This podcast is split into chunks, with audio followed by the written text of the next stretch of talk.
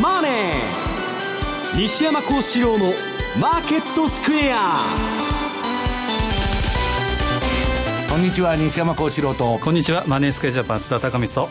皆さんこんにちは。アシスタントの大里清ですここからの時間はザンマネー西山幸四郎のマーケットスクエアをお送りしていきます。え本日は番組ユーストリームでもご覧いただけるようになっております。ユーストリームの見方についてはえ番組のホームページの方からぜひご覧をいただければと思います。え大引けの日経平均株価です。今日は、えー、大幅続伸となりました。終値104円78銭高い1万7967円41銭でした。西山さん、はい、1万8000円高値つけましたが、ね。はい、終値ではキープできずといったところです。まあ週末ということもあってですねまあ一回まあこれだけ上がってるわけですから、はい、まあ利食いをしたいという人もいるとただまあ大きくはまあトランプラリーと言われるですね、えーえー、まああの相場が走ってまして、うん、これまあチャートによっていわゆるあのボリンジャーバンドの2シグマに沿いながら上げるという、まあ、バンドウォークという非常に強い相場でですね、はいまあ、まだあのさすがにまあ短期的には買われすぎてるんですけど、はい、えー、この相場まだ続くんじゃないかなと思ってますけどね、はい、みんながね買われすぎだ買われすぎだってなんとなく思ってるんですけどね。いやあの相場というのは、はい、あんまり値頃感だとかうんぬんでやってるとですね、うん、乗れないんですね、はい、でなんで相場乗れない乗れないって言ってる人がこの相場多いんですけど、はい、なんで乗れないかっていう最大の理由はストップロスを置かないからです、うんストップロスを置いたらですね日経平均が5万円であろうが10万円であろうが200円やられたら切りますと。うん。パッといけるんですけどためらっちゃったら、はい、相場値も待ってくれないということなんですね。うん、え日経平均株価はおよそ10か月ぶりの高値水準となっています。そしてドル円です。この時間なんですが110円の6263といった動き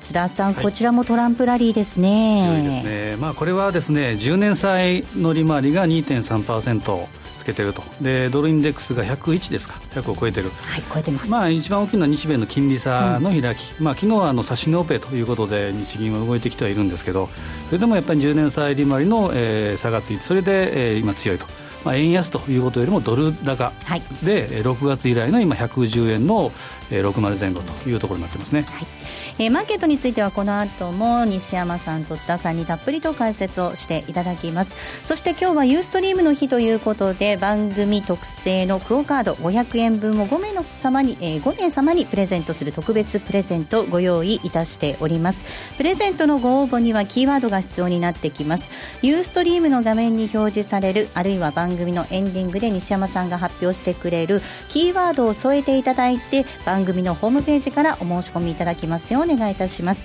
締め切りは12月1日12月1日です。たくさんのご応募お待ちしています。えまた番組ではリスナーの皆さんからのコメント質問もお待ちしています。投資についての質問など随時受け付けておりますのでこちらもホームページのコメント欄からお寄せください。ザンマネーはリスナーの皆さんの投資を応援していきます。それではこの後午後4時までお付き合いください。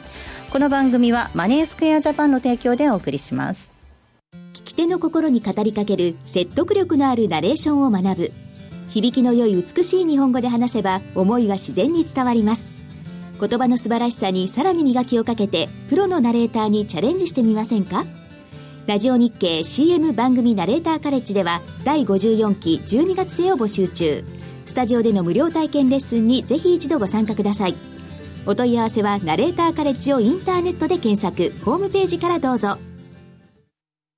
CD 金井さやかの90日で仕上げる TOEIC テストステップバイステップコーチング好評発売中。500分にも及ぶ音声ファイルとボリュームたっぷりの PDF ファイルを1枚に収納。しっかり確実にテストに向けた指導を受けることができます。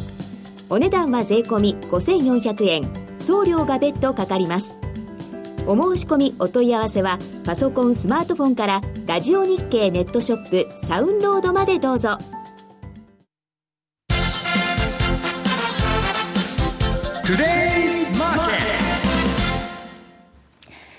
トゥデイズマーケットです。まずは、えー、今日のマーケットを振り返っていきましょう。大引けの日経平均株価、先ほどもお伝えしましたが、続伸となりました。終値は104円78銭高い17,967円41銭でした。えー、高いところでは9時9分に18,043円72銭をつけるところがありました。えー、そしてトピックス5.38ポイントのプラスです。1428.46。えー、東証一の東証一部の売買高概算で25億4106万株、売買代金2兆7241億円でした。値上がり銘柄数が1333銘柄、えー、値下がりが523、そして変わらず129銘柄となっています。えー、円が1ドル110円台とおよそ5ヶ月半ぶりの水準へと下げています。輸出関連株を中心に買いが広がりました。えー、一方、これまでの、えー、相場の上昇を牽引してきました大手銀行株は下げたんですが、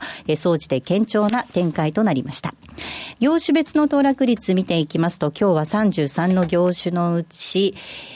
24業種がプラスとなりました。24業種プラスです。上げ幅大きかったのが海運、そして輸送用機器、ガラス、その他製品など。一方下げたところで下げ幅大きかったのが医薬品、保険、食料となっています。今日東証一部で新高値を取った銘柄が185銘柄ありました。新高値は185銘柄でした。一方、新安値となった銘柄は2銘柄、2銘柄、グリコとアミューズ、この2銘柄ののみとなっています。東証一部の売買代金のランキング確認していきましょう。トップが三菱 UFJ でした。2位がトヨタ、そして3位が任天堂、4位に三井住友、えー、そして5位がみずほとなっています。えー、上位5位に、えー、5位以内に入っているメガバンク3銘柄は、えー、今日は揃ってマイナスとなっています。一方の売買高のランキング、売買高のランキングです。えトップがみずほです。2位が三菱 UFJ、3位に木村丹、4位が円州、そして5位が優先となっています。えそして為替の動きも確認しておきましょう。えー、ドル円ですが、この時間、110円の6164です。そして、ユーロ円117円の243えー、そして、ユーロドルですが、1.059802での動きとなっています。えー、では、マーケットのポイント、まずは津田さんからです。お願いいたします。はい、えー、まさに今週は、えー、トランプラリー一色の、えー、一週間になりました。で、先週、その、まあ、まさかの勝利のその、えー、後にですね、トランプショックっていうのが東京市場で、えー、上がりましたよね。で、その後の勝利演説、これが大きかったと思うんですけど、はい、まあ、えー、印象としては、まあ、意外とまともだというのが、これがマーケット大きかったと思うんですね。でそれと、あと大型減税と大型財政出動、これについて言及した、これが起点となって、財政赤字の拡大、これを予期したマーケットが債券売りを行って、先ほど言った10年債利回りは昨年12月以来の2.3%台まで、今日も上げてるという利回りですね。で、30年債、これわずか3日間で6.6%も下げて、その下落幅は89年以降で最大の下落幅になったと。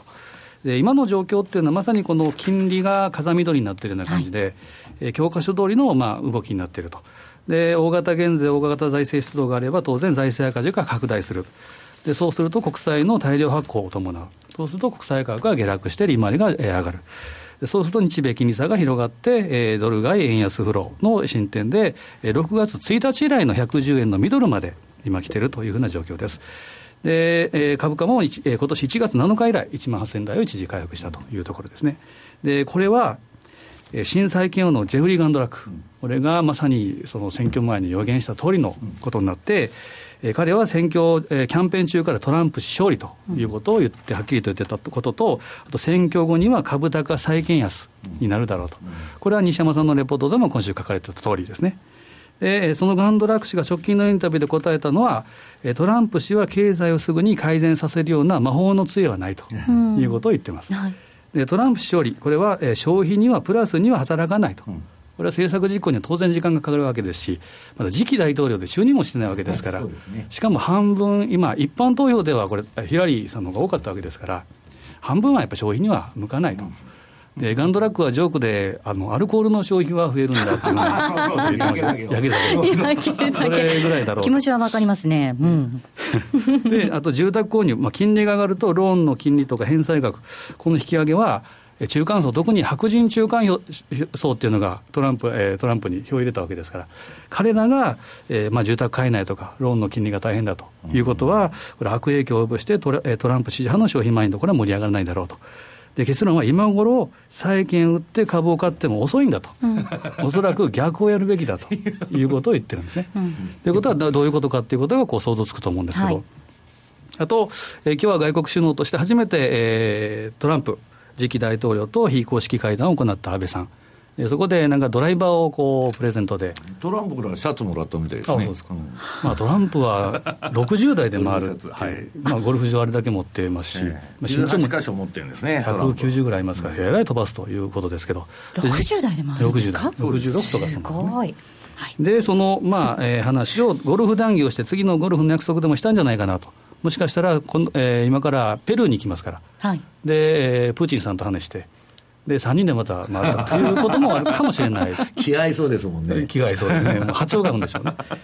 で、えー、まさにこういった、えー、トランプラリーの賞味期限ですけど、そう長くは、えー、続かないんじゃないかなというのは、金利高、ドル高、えー、あとは株高、これはやっぱトレードオフの関係ですから、うん、どっかで歪みが出てくるんじゃないかなと、ただ、えー、ジョージ・ソロス曰く、あらゆる矛盾っていうのは一度極限までいくというふうな言葉もありますから、うんはい、えー、このあたりはしばらく期待感、見込み指導の相場展開、トランプラリーが続くんじゃないかなという気がしますね、はい、では、その賞味期限について、西山さん、今、津田さんのお話の中にも、ガンドラックの言及がありました、はい、魔法の杖は持ってないんだよっていうことですよね、今、期待感だけでどんどんどんどん先行して上がってますもんね、今、まあ、津田さんが言われたように、この相場のポイントというのはですね、なんで上がってるかってトランプが黙ってるからなんですね。トランプまだ何も言ってない。だから上がると。で、みんながトランプ危ない危ないと、まあ最初の日本市場の初期反応だとかね、あとまあトランプがもしなればですよ、トリプル安でアメリカ売りになると、みんな構えてたわけですよ。で、為替のポジションは円買いばっかどーんと溜まってたと。で、それがまあ今、ショートカバー中心にですね、わーっと踏み上げてるから、こういうあの、いわゆる火柱高という形になってるわけですね。で、この相場の賞味期限ということで、今日ラジオでお話しするということになってるんですけど、これも簡単で、トランプが就任するまで、というのは彼がまあ1月20日にですね、まああの大統領にそこで正式に初めてになるわけです。で、まあ、例年なら1月の下旬にですね、予算教書。まあ、そこでまあ、初心証明演説というか、まあ、自分がどういうことをやりますというのがまあ、出てくるわけですね。で、1月20日に就任してからは、まあ、インタビューだとか報道に出てきますんで、いろんなことを喋ると思うんです。で、それでまあ一喜一憂する相場になると、まあガンドラックが相場乱高下になるんじゃないかと。だから、まあ逆に言えばそれまではですね、えー、っとまあ、普通、新大統領が誕生すると、相場の蜜月期間は100日間と、まあ約3か月。だから1月20日からまあ 3, 3月の20日ぐらいまでというあれなんですけど、今はまああの、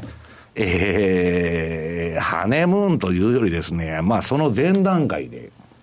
で、まあ、あのー、1月20日までに、この相場やっちゃおうと。いうところが多いんですね、うんはい、で今はなんで上がってるかっつったら、それはトランプさんがまさかの当選をしちゃって、はい、今まで言ってきたことは、公共事業はアホみたいにやりますよと、クリントンの2倍以上の金額ですからね、それができるかどうか別として。でえー、あとは減税はするはですね、35%の法人税15にするとかですね、で、日本に対しては車38%の関税かけるとかですね、まあ、要するにアメリカ経済が、えー、良くなりそうなことをですね、えー、わーわー言ってんで、ウォール街的には、うん、えー、ボルカールールとか、あの、例のドットフランク法ですね、はい、これ撤廃すると。で、まあ、あの人、まあ、私ずっとこの放送で言ってるんですけど、あの、不動産屋なんで、自分が損するようなですね、政策取るわけないんですよね。自分の不動産事業がいかれちゃうような。はい、ということは、マーケットフレンドリーじゃないかと、いうことなんですけど、えー 1, えー、1月20日を迎えますと、本当にできるのかと。今の期待相場が現実相場になったときに、やっぱりいろいろな問題が出てくると。で、議会がね、共和党両方握っちゃったんで何でも通るようなこと言われてるんですけど、うんはい、共和党の中にも反トランプっていうのはいますから、まあそうは、そのしたいことはできないと。だからあの、トランプウォール作るって言ってるんですけど、まあウォールじゃなくてもしかしたら全部フェンスなんじゃねえかと。そうすると財政出動の規模がえらく賠償化されてですね、がっくりみたいなですね。まあ、ことになるんですけど、とりあえず、えー、短期的にはそういうことです。で、長期的にはですね、えー、これ、えー、っと、もし彼が、えー、財政出動ないしは、えー、減税を本当にやってきたら、減税効果っていうのは翌年出てくるわけですから、うん、まあ当初は1年間金ばらまいて必ずその分だけ経済皆さん上がりますから、1年相場延命すると。で、翌年は減税効果でですね、もう1年ぐらい。そうすると、私はまあ、このニューヨークダウの、そのあれが上がりすぎだと、要するにもう、来年9年目に入るわけでしょ、うん、だから7年から10年に1回暴落するって言ってるんですけど、まあ、1年か2年、えー、今のバブル相場が延命してもおかしくはないと。だから変に売ってると、あの、担がれるし、はい、あるいは買っててもですね、トランプさんが変なこと言ったら、えー、またトランプショックとかいうのを襲ってくるんですね。だからまあ、とにかく上げにも下げにも注意が必要なんですけど、まあ、しばらくこういう相場がまだ続くんじゃないかなと。うん、で、今、下来たらですね、変えてない人ばっかりなんで、おしめ買いっていうのがものすごく入ってるらしいんですよ、ブローカーに聞くと。だから割とまあ、ドル円も110円のまあ、あの、後半を狙ってんですけど、まあ、あの、どういうんですか、108円ぐらいからは、だーっともうおしめ買い待ちのですね、注文が結構入ってるらしいんで。はい、今この110円近辺では、そのミセス渡辺の売りが多いと。あなるほど。それは利食いならいいんですけどね。売りからですね。あ新規逆張りの結構みたいですね。あここからね、売ってくるミセス渡辺ね、はい、いるわけですね。あの、西山さん、あの変えてない人いるっていうことでしたけれど、はい、大札さん、今日になってあのドル円ロングされたとかいう話今日になって、逆じゃないですか やばいですね、そろそろね。そろそろやばいんじゃないかと思って、顔が引きつってきてるんですけど、あピクピクしてきましたね。まあ私もね、あの指標にしていただいてもいいんですけど、西山さん、その運用者とかファンドもやっぱりあれですよね、警戒はしてるわけですよね。警戒してるから上がるんです。だから警戒がなくなって、これでみんなトランプいけるとなったら、もうこの相場終わりです。だからそれが、えー、っと、今ね、ファンドがみんな言ってるのは、ニューヨークダウが仮に1万9000ドルを超えてくると、一気に2万まで走っちゃうんじゃないかと。大台。大台の2万をやりたいんです、ファンドは。もう今年も多かってないから、最終仕上げで。それ一気にいっちゃう可能性がある。まあ当然日経平均も連動して上がりますけど、そうなるとね、もうみんなが強気になるんですよ、わーっと。だから私はまあ今年の10月末買い、まあ翌年4月末売りのポジションっていうのは、まあ大統領選挙の前後に取るって言ってて、まあその通り、まあ若干買いを持ったんですけど、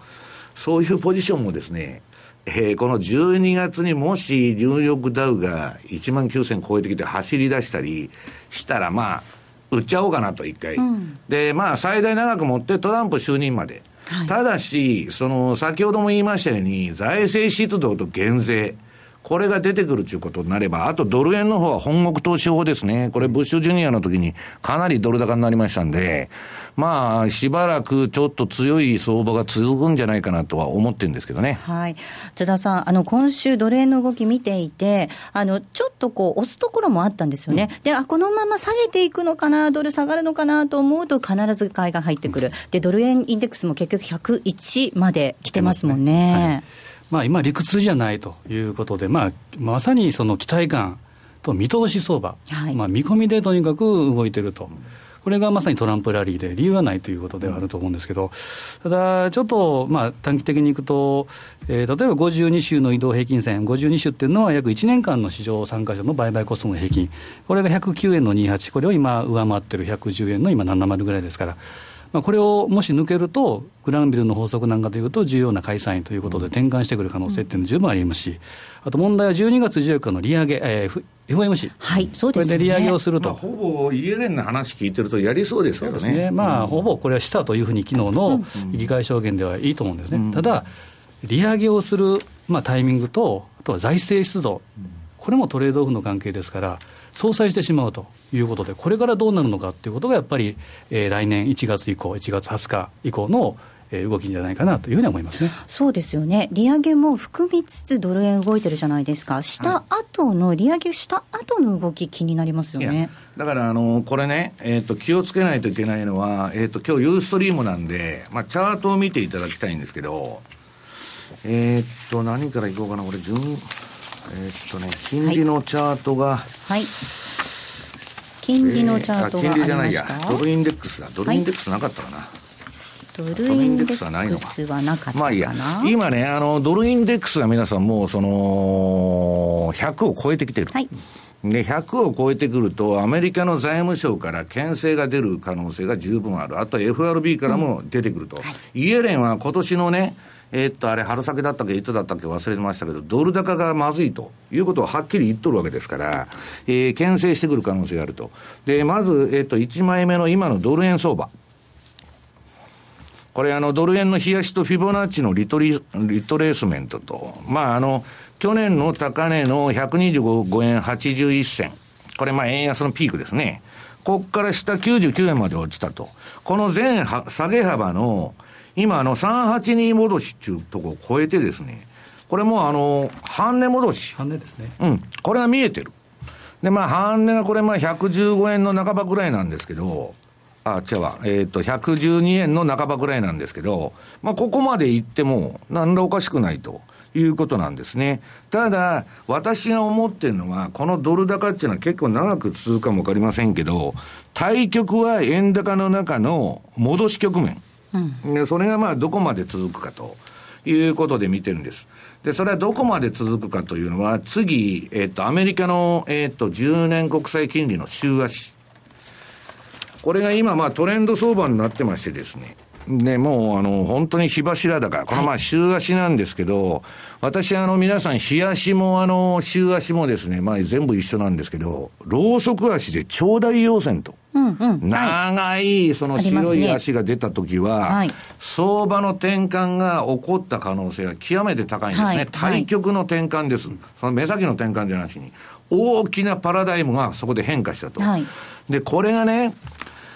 まずいのは皆さん、今後のドル円相場見るときに、アメリカが必ず文句言ってくるっていうのは目に見えてるんです。どっかで来年のどっかで文句言ってくる、牽制が入るんです。だってトランプはずっとドル安政策を要望してるわけですから、はい、で、そのくせ、その HIA でね、そのホームランドであの、本国投資法やって、うん、そのドルの資金キャン量が起こるわけですから、はい、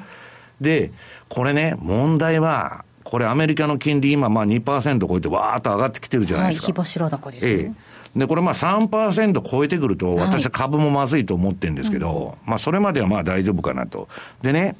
これ日本の金利がガンガン上がってきた場合、えー、昨日あの日銀が差し値オペってしたじゃないですか。はい、はい要するに日銀は今、えー、長期国債の金利をゼロで釘付けすると、要するに固定金利政策取ってるのに、アメリカの金利が皆さんわーっと上がったら日本の10年国債も上がると。これヘリコプターマネーで、この前の日銀の新政策からいけば、日銀は無制限に国債を買わなきゃいけない。はい、アホみたいにその買いまくらないとゼロに抑えるわけですから。えーはいそうなったらね、その膨大な量的緩和政策の復活ということで、うん、で、え、為替は円安水準にあって株も高いのに、円安誘導してると。はい、えー、これはトランプっていうのは、これまでの発言聞いてると、あの人の認識が正しいかどうか別として、公平か不公平かっていうことをいつでも言うんです。日本は不公平なことをやってると、で、アメリカが損してると、はい、そういうロジックなんですね、あの人の考え方は。だから、当然ですね、日銀何やってんだと、日本は為替操作国でね、中国と、えー、日本を為替操作国に認定するみたいなこと、なりかねないんですよ。だ今のうちはいいけど、あんまりこのドル高が暴走しちゃうと、金利がね。うん、で、金利上がった場合、えー、まあ日本は困っちゃうんですね。最初はね、えー、アメリカの金利高が日経平均高とも言われてるんですけど、今の相場はね、トランプの財政出動ばっかりに目が向いてるんですけど、この相場、7年、8年、なんで上がってきたかって言ったら、中央銀行バブルで、低金利、ゼロ金利、量的緩和で上がってきたと。はいうん、金利が上がったらアウトなんです。はいだから、その限界点がね、まあ日本はまああの、まだ0%近辺なんで大したことない。日本の本当の財政面での危機っていうのは、えー、10年国債の金利が2%超えたとき。これがやばいと言われてるんです。まだまだまあ、だから天井高いわけですけど、ただこの金利の動き見てたらね、そうですね2%ぐらいすぐ上がっちゃうわけですよ、はい、なんかあったら。だからそういうことも、えー、頭の片隅に置いていく必要があると。で、まあそうは言いながら、えっ、ー、と、次、あのー、トレンドの発生と消滅。というチャートがあって、これ私がいつでも言ってるですね、あのー、パラメータ26の標準偏差と、えー、パラメータ14の ADX が一緒に上がって、で、相場がボリン、21日、まあ、日足だと21日ボリンジャーバンドの、プラスマイナス1シグマの外に飛びてた方に乗るという売買手法をやって、このまあ、順張りの典型的な手法なんですけど、今どうなってるかと。で、ドル円、うんと、ドル円のチャート出てますか？見ていきますか、ええ、後半で見ませんか？あ、後半で見るんですか、はい、もうここで切れと。はい。じゃあ、あの後半え、後半でやりますんで。はい。ぜひ後半で見ていきたいなと思います。はい、引き続きチャート、後半のコーナーでお伝えしたいと思います。ここまではトゥデズマーケットをお送りしました。杉村富夫 CD マガジン11月号。潮流の変化、グレートローテーションを見逃すな、株式の時代到来、好評発売中。年末に向けての賢い投資法とそこから導き出される注目銘柄を伝授します。CD60 分。お値段は税込送料別7560円。詳しくはラジオ日経ネットショップサウンロード。または電話0335954730まで。毎週月曜夕方4時からは毎度相場の福の神10ミニッツ相場の福の神こと証券アナリスト藤本信之さんが独自の視点で旬な企業をピックアップ。藤本さん次回の放送ではどちらの銘柄をご紹介いただけますか？えー、次はですね東証マザーズ銘柄ごめんなさい。コマーシャルの時間もう終わりです。詳しくはオンエアを聞いてください。月曜日の夕方4時にお会いしましょう。ほなまた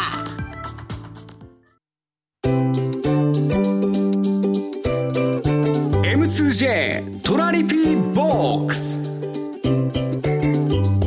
トラップリピートトラップリピート僕の名前はトラリピトラップリピートトラップリピートそれを略してトラリピ M2J トラリピボックスです。このコーナーではリスナーの皆さんからいただいた質問をご紹介しながら、えー、進めていきたいと思います。今週もたくさん質問いただきましてありがとうございました。まずは、この質問ご紹介します。はいえー、トランプの政策はレーガノミクスの再来と言われていますが、違いはあるのでしょうかという質問です。えーと、レーガノミックスと、あとブッシュジュニアの政策を合わせたような、ことをやって、うん、まあ、いいとこ取りですよね。それでまあ、トランプのミックスと言われてるんですけど、えー、一つ大きな違いがあるのは、うん、ロシア戦略。えー、っと、そのレーガンの時は結局冷戦でロシアと軍拡競争になって、ロシアがまあ、潰れちゃったと。まあ、その後原油価格が下がってですね、えー、国家破綻になっちゃって、あロシアってソ連が飛んじゃったんです。ね、うん。で、そういうな、があるんですけど、トランプは、まあ、ものすごいロシアと友好的にやると、そこの違いはあるんですけど、その他はほとんど同じですね。はい。あの本当に再来なんて言われてますけどね、あの方やね、役者さんだった人、方やビジネスマンっていうことですもんね、ええうん、どういうふうになっていくのかね、まあ、側近がしっかりしてるから大丈夫なんです。あ側近、ね、アメリカは。69歳で就任したのがレーガンで、はい、70歳がトランプですから、うん、まあ、史上最高で超えたってことですね。えー、続いての質問です。西山さんが披露されていた日経平均のエンベロープ25日のマイナス5%と、ニューヨークダウのマイナス3%のところで指値を入れていたら、トランプショックの時にうまく拾えて利益が取れています。すね、えー、今日は日経平均もニューヨークダウもプラス乖離が大きくなっていますが、そろそろ利食いを考えておいた方が良いのでしょうかという質問です。それ、比嘉さんも叫んでましたけど、そこで止まった止まったっつってですね。えっ、ー、と、今日はあの、チャート持ってきてますんで、えっと、日経平均があるのかな？えっと、日経平均冷やし9日 RSI の売買シグナルというチャートが出ててですね、えっと、これに25日のエンベロープ、はい、プラスマイナス5%のバンドが、この紫色の、えー、っと、上下のバンドです。はい9日 RSI の売買シグナルです。で、まあ、私はもう、あの、目つぶってストップ置いて買いなんだと。うんうんうんあんで、25のそのエンベロープ、まあ移動平均の下5%に来たら目つぶって買いと、ストップ置いて。はい、で、上5%に来たらもう利食いと。あるいは新規売りの場合はストップ置いて新規売りと。いうことを言ってるんですけど、ちょうどこれあの、うん、大統領選の日にですね、えー、このエンベロープの、まあほぼ近辺まで落ちまして、で、そこからの切り返しでちょうど9日 RSI の買いシグナルが点灯したと。うんで、そのまま今、わーっと走って、で、移動平均自体が上がってますんで、まだエンベロープに追いついてない。はい。まあこれタッチしたら、ええ。リグっといたらいいと。自動的にね、もう機械的にね。いうことだと思うんですけどね。で、それでもまだ上がるかもわかりませんけど、はいまあ、あの、一旦リグっと、まあ、過去のこれシグナル見てるとですね、はいまあ、大体いいとこやってると。ただ、その後の押しで、えー、待ってるとなかなか買えば来ないかもわかりませんので、はいえーまあ、あの、リグいたくないっていう気持ちがある人はですね、半分リグっとくということですね。今なかなか買い場が来ないかもしれないというお話もありましたが、地方の投資家さんからは、こんな質問いただきました。私は乗り遅れてしまっています。西山さんのお話では、この期待相場、トランプ次期大統領就任の1月中頃まで続くと予想されていますが、ここから年末、来年1月までに、ドルも株も買いで入っていけるポイント来るでしょうか？そうは言っても、週末金曜日の引けで買いから入って週末を挟むのも、今までの経験上何か少し怖い気もします。なんていう質問もいただいております。あのー私はね、いつでも言ってるように、私は買いトレンドが出るないしは、買いシグナルがなんかね、自分のやってる売買手法で出た場合、仮にですよ、今日経平均が10万円で、はい PER100 倍でも買うんです。はい。だけど、ストップを置くと。だから、週末のちょっと窓開けは気をつけないといけないんですけど、100円やられたら切るとか、200円やられたら切るちゅうストップさえ入れちゃえや、いくらでも買えるし、いくらでも売れるんです。だから、ストップを置かないから、必ず、こんな高いとこどうしようとか、寝頃感ですね。これが発生して、こんな高いとこ買ってられるかと。で、こんな高いとこ買ってられるか、こんな高いとこ売ってられるかっていうのは知性なんです、人間は。で、相場っていうのは、ある意味私のようなアホみたいな人間でないとですね、できないという世界なんですね。津田さん、この寝頃感というのでね、やっぱり左右されちゃいけないわけですよね。まあいつでもですね、下がればまだ下がるんじゃないかと思っちゃいますし、はいそうなんです。上がったら上がったで、リーグはえーなければいけないと思っちゃいますし、遅いんじゃないかと思って、これはもう人間の差がで、はい。おっしゃる通り、これは心理のところですから、一番今、本当にうなずいてたのは大沢さんみたいな感じでしたけど、大沢さん、今日ドル円買われたらしいんで、はい、いい感じですよ、そろ今のそろショとートかなと。ころ。もう理覚しますよ、そんなこと言うなら。そ辛抱たまらんとしたらまた上がっちゃうんですよ。あの、もうずっと見てて、102円ぐらいから、辛抱たまらんと、110円台後半で買いに来たとま。さに大沢と逆仕様じゃないですか、それ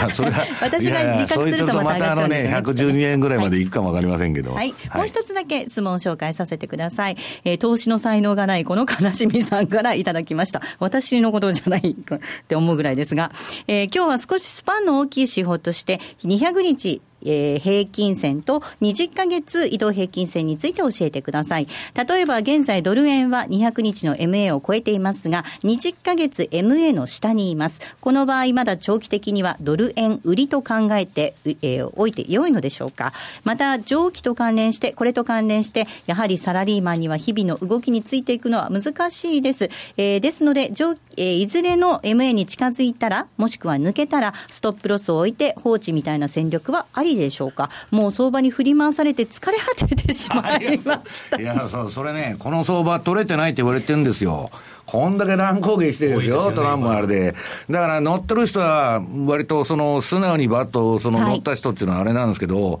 そんなに簡単に取れる相場じゃないですよ。で、まあ、あの、今の質問で200日の件が来ましたんで、もうここでちょっとチャートのあれをやっちゃいますけど、はいまずあの、ドル円冷やしのフィルター付き逆張り売買シグナルと。はい。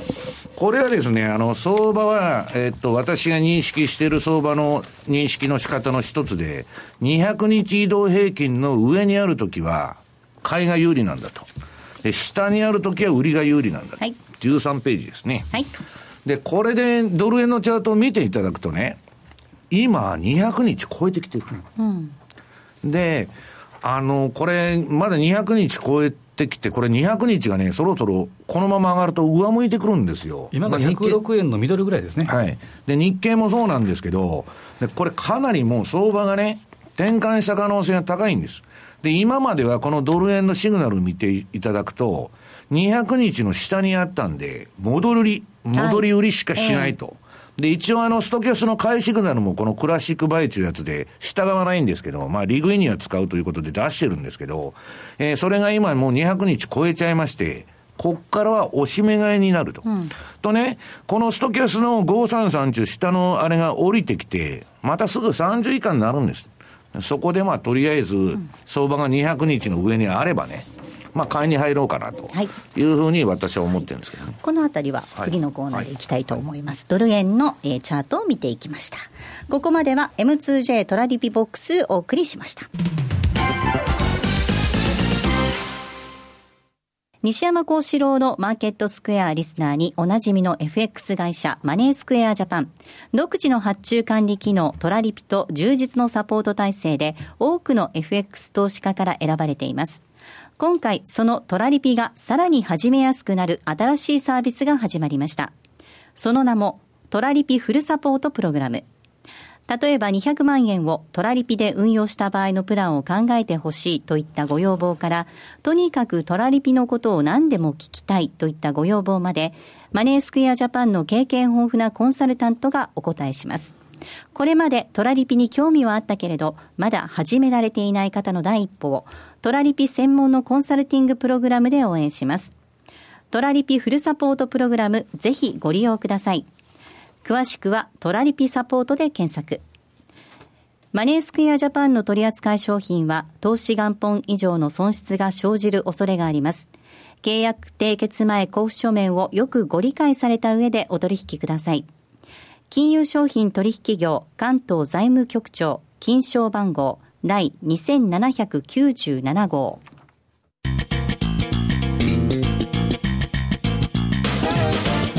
西山幸四郎のマーケットスクエアさあ、このコーナーではマーケットの見方について西山さんにいろいろな角度で教えていただきます。今日のテーマです。現状相場のテクニカル分析お届けしたいと思います。えー今日もユーストリームなんで、早速もうチャートを見ていていただきたいと。で、これドル円の冷やし。はいえーこれまあ、あの、26日の標準偏差ボラティリティと、21日のボリンジャーバンドの、いつもの定番のやつですけど、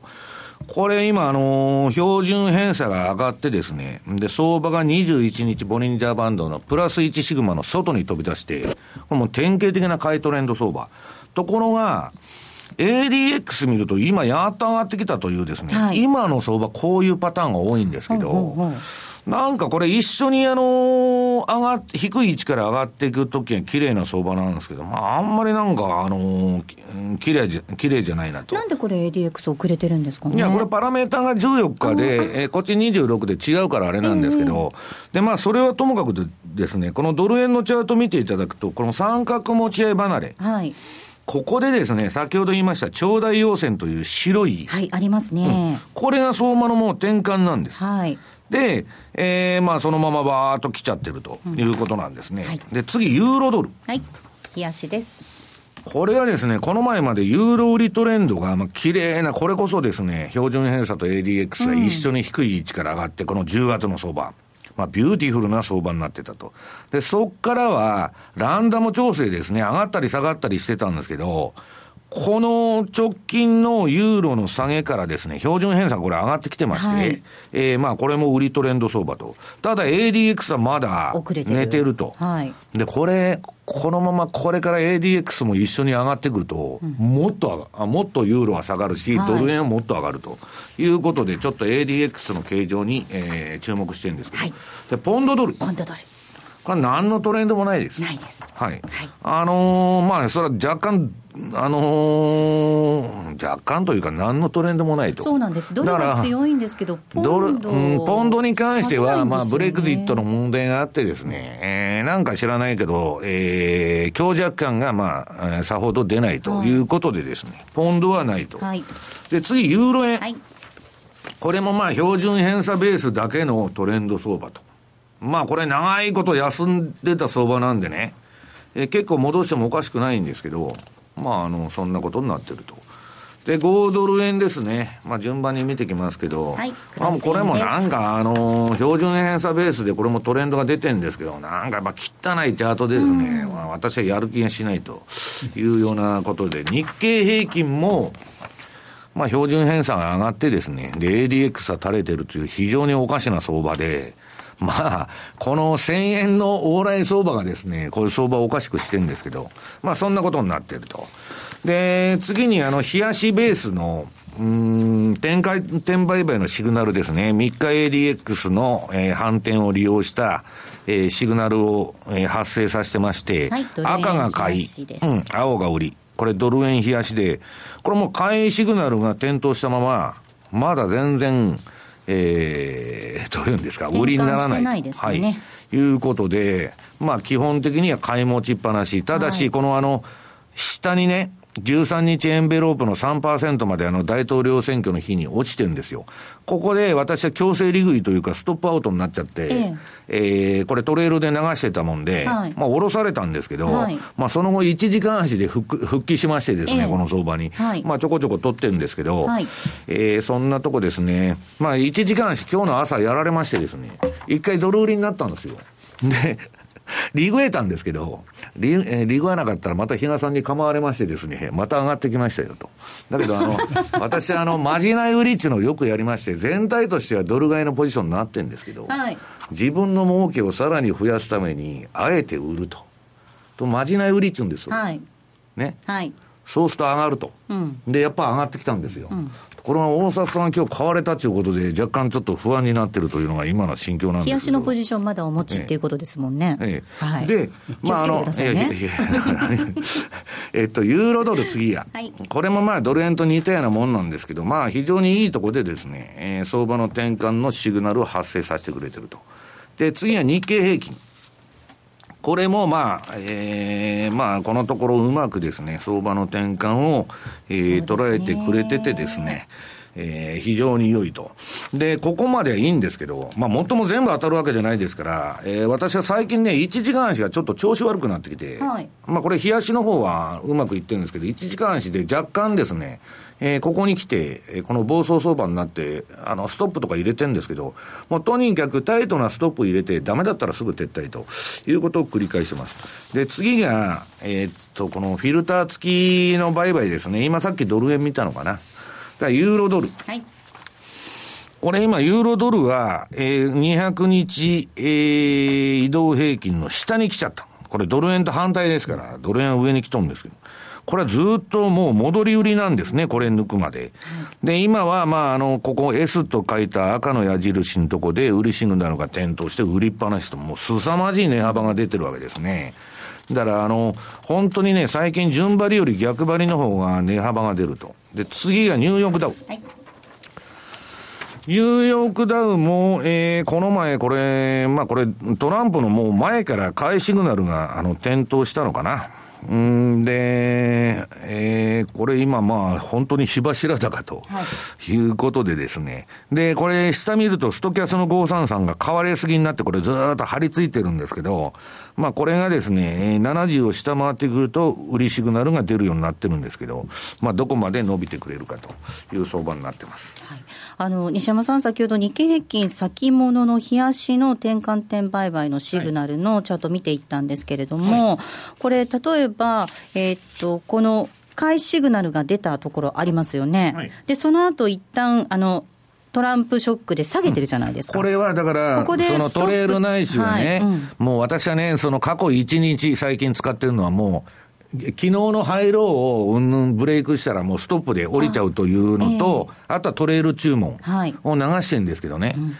あの、ここはさすがにストップが入っちゃったんですよ。ですね。うん。だけど、はい、あのー、これでね、ええ、じゃあそれストップで切られちゃったでしょ？はい。で、私はもうその1時間足に行ったわけです。ああ、ここ、ね、乗りにくいなと思ったの。はい、ええ、で、1時間足になって、まああの日のもう夕方ぐらいから、まあ、あの10月末買いもそうですけど、はい、ロングしに行きまして、ええ、で、えー、っと、そのまま、どういうんですか、ポジションをその1時間で回したり、うんうん、あと、その、これとは別に、もうドル買い持ってますんで、もうほぼ今、すべての順張り指標がドル買いになってるんで、うん、まあ基本はドルロングのポジションになってるんですけど、うん、もう細かい商いはね、えー、ちょこちょこちょこちょこいろんな指標でやってると。で、一つ重要なのは、先ほどね、20ヶ月だとか200日だとか、まあ25日でも何でもいいんですけど、相場っていうのは皆さん見る時間枠にあって、よって、はいタイムフレームですね、大沢さん見て1時間足でしか売買しないっていう人は、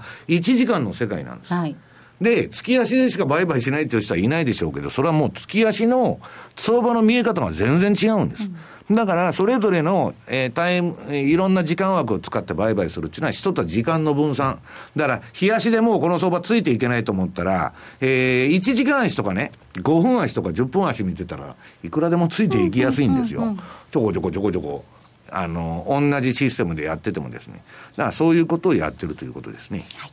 えーここまでは現状相場をテクニカルで確認していきました。えー FX マーケットスクエアのコーナーでした。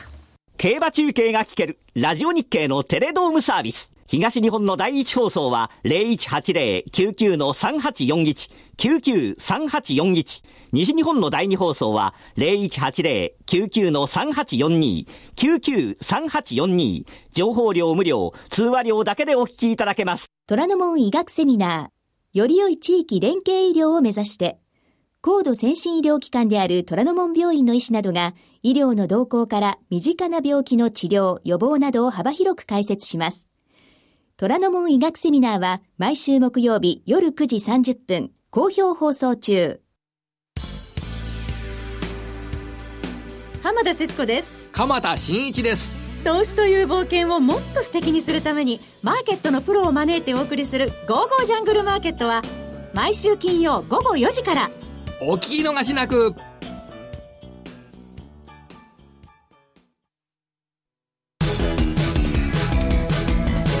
M2J マーケット投資戦略。このコーナーでは来週に向けての M2J の投資戦略伺っていきます。津田さんです。はい、えー来週になるとですね、早いんですけど、木曜日から感謝祭が始まると。で、よく言うのが、その感謝祭ウィークっていうのは結構上がりやすいっていうのは今まで通例ではあるんですけど、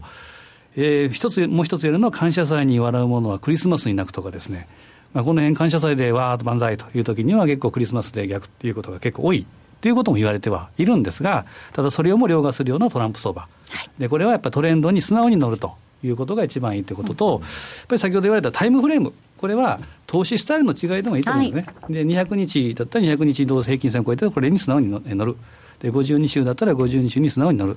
で、どれぐらいの自分がトレードスタイルかということで合わせて、無理に60分、1時間とか5分とかいう必要はないと思うんですね。ですからトレードスタイルに合わせて。まあ、だから自分のトレードスタイルに合わせて定点観観測をするということが重要だと。ね。まあ、例えば月足だったら20か月だったら、まだもう少し上があるということもありますから、えそういった方は上、まあ、戻り売りのポイントを探すとかいうことでもいいと思うんですが、ちょっとやはり多いのは、お客様でも多いのは、ちょっと乗り遅れたなと、はい。本当に今日のああの質問でもありましたけど、はい。そういう方がほとんどだと思うんですけど、ただ相場っていうのは、まあ明日もあるということで、あとは、えー12月、僕は1月は結構荒れると思うんですね。なので、えーそこまでちょっと待つというのも一つの相場ではありますし、でトランプ相場っていうのは、まあ、ガンドラックの言葉じゃないですけど、乱高下すると、い、うことになると、逆にやはり、まあ、トラリピを仕掛けておいて、でまあ、当然、ストップロス、これを設定しておきながら、えーレンジプレーをするということがいいかもしれませんね。